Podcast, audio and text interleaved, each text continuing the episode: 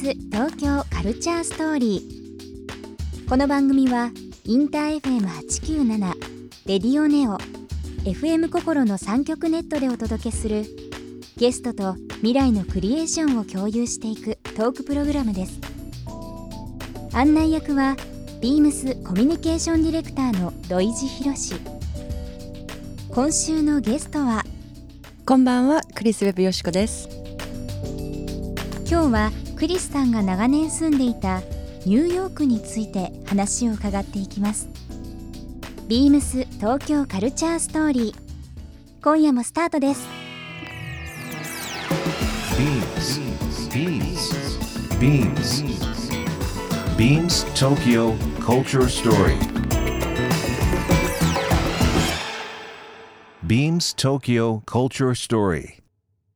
This program is brought to you by Beams. Beams. ありとあらゆるものをミックスして自分たちらしく楽しむ。それぞれの時代を生きる若者たちが形作る。東京のカルチャー。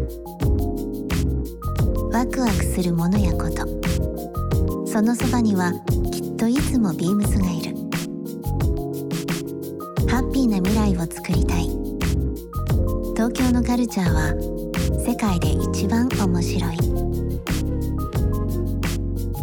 ビームス東京カルチャーストーリー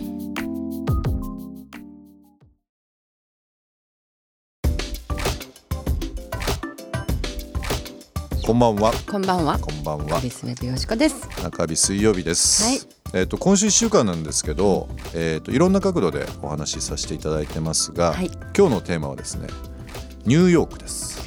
おおニューヨーク。住んでましたね、はい。なんかまあ住んでらっしゃったはいっていうこともそうですし、最近も行きましたよ。最近行きました？えっ、と三泊で。三泊。弾丸で。弾丸すぎて。でもね本当ねニューヨークといえば自分の中でうん。いろんな人いますけど、うん。もう軽く5本指入りますよね。イエスよかった。マリエちゃんとかね。あマネージャーとかうね。ん、最近だと小泉聡子さんとか。うん。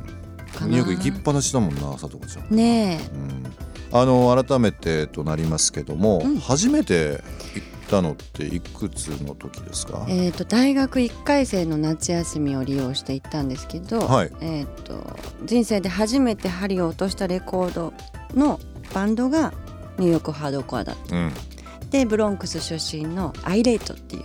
アイレイアイレイト IRATE ですんごい怒ってるっていう激怒っていう意味があってそれの「Bronx Unity」っていう曲にもうなんか心底惚れ込んじゃってうん、ずーっとこうガリ勉で来てたところを初めて自分の中でこうなんか胸がもわもわってする。えそれって18歳？18? 18歳？うーんですね。なんかアートの勉強とか英語を学ぼうとか？英語できまんせんでした。英語できないであすもんのテストのねあの筆記とかうん。はリスニングとかはちゃんといい点数取れてましたけどじゃあい実際喋れるかって言ったらもう無理で特にニューヨークのあの鉛スラングとかははい。最初何言ってんだろうと思って、なんかニューヨークあのよくねお仕事で行かせていただくことあるんですけど、うん。まあ本当にここ5年10年で、うん、まあ、治安が良くなったというか、なりまあ街全体ねあの、うん。本当にマンハッタンだけじゃなくて、うん。まあブルックリンにしても最近だとやっぱり、ね、クイーンズの方も含めてですけど、すごくそのニューヨークっていうくくりがどんどんどんどん広がっていって、大きくはなっているいるとは思うんですけどその当時ね、はい。やっぱり10年15年ぐらい前でさえもすごいやっぱりその治安的にもあまり良くないイメージがあってそう私が住んだのがだから98年終わりとかで、はい。あのジュリアーニ市長っていうすごく有名はいな市長。が、あのどんどんクラブを閉鎖していってたその真っ只中でなので治安は結構想像できないぐらい悪くて今と比べると、で特にあのダウンタウンのマンハッタンでいうと右し右端なんですけど、はい。アルファベットシティっていうところがあって、はい。ありますね。でアベニュー ABCD でそこの私は5番街の5番街っていうかフィフスストリートのアベニュー A と B に住んでたんですよ。うん。で近所に有名なおじいちゃんがいてそのおじいちゃんがこうなんだろう子守歌を歌うみたいにそのアルファベットシティの歌を歌ってくれるんだけど、はい。A はアテンションの A うん。B は Beware の B、C は犯罪クライムの C で D はデッドの D だよって言って。D、C とか D とかには近づそうかない。行かないでって D 行ったら死んじゃうよっていう。そういうエリアに住んでました。でも本当にね今も今はちょっと良くなりましたけどね、うん。本当当時ねアルファベットのとこ行けなかったですよね。そうですね。だけどね私が 好きだったニューヨークハードコアの、まあ、今も好きなんだけど、ニューヨークハードコアのメッカって言われてるライブハウスがあって、うん。CBGB っていう。それがまあそのアルファベットシティの近くにあったんで、はいはい。もう必然的にそこに行きたいと。そこに住まなきゃっていう。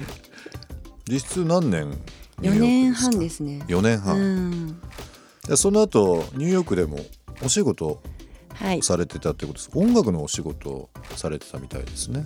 そうですね、まあ、プロモーターやったり、そのオーダーメイドのお店でちょっとアルバイトさせてもらったり恋愛したり、うん。うん、なんかそこに全部凝縮されてるかな。私がなんでニューヨークを好きだったかっていうとあそこってみんななんかこうこうしたいああなりたいっていうすごい強い希望を持って人が集まってる街で。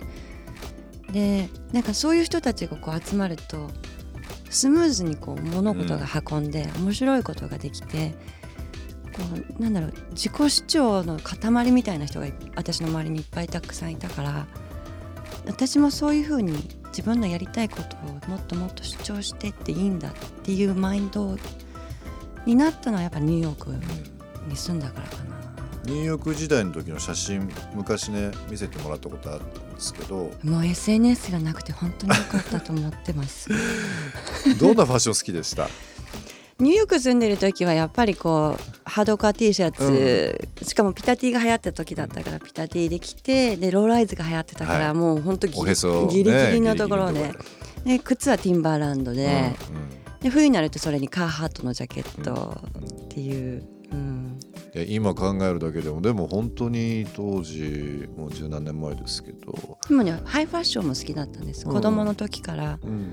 あの幼児も好きだったし、うん。ビビアンも好きだったし、こう子供っていうかまあ高校生ぐらいから。やっぱりその今のクリス・ベブ・ヨシコという人物をいろんな角度で多分表現する中でやっぱりニューヨークっていうのはすごく大きい存在だったわけですよね。その幼い時からまあいろんな洋服も好きだったし音楽も好きだったかもわからないけど、やっぱりここの4年半で現段階のその感性とかうん。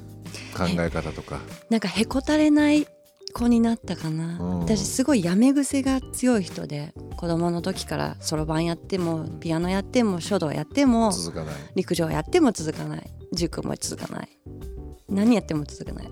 それがなんか続いたのがニューヨークだったんですよね、今改めて、まあ、旅行っていう形でニューヨークに行くことはあるかもしれないですけどうん、住んでみたいっていうのは思わない。思わない。思わない。そして？なんだろう。なんかもちろんニューヨークってすごい物価も高いしあと見えないところの階級差別とかもあるしね。なんか親としてこう子供を育てながら住むにはすごくハードな街だと思ってて。10代の時にそのニューヨークにねはい、行ってみたい住んでみたいっていうのはまああったとして、うん。今うん、それに値するニューヨークに値するこの街に住んでみたいこういったところで暮らしたいっていうのはじゃあニューヨーク以外だったら日本がいいですよ。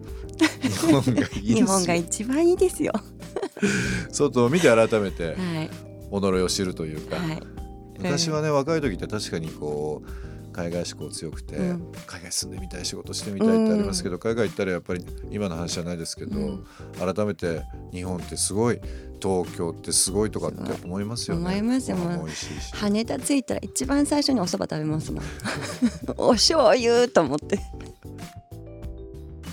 えー話は尽きないですけども、はいビームス東京カルチャーストーリーではここで、えー曲を流したいと思います。今日僕はあの選んできてますので。はいはい、 The Dandy Warhols、Bohemian Like You。ビームス東京カルチャーストーリー、えー今日はニューヨークの話を中心に、えーお話しさせていただきました。引き続きクリス・ウェブよしこさんにお付き合いいただきたいと思います。残り2日となります、えー、明日もよろしくお願いします、はい、また明日です。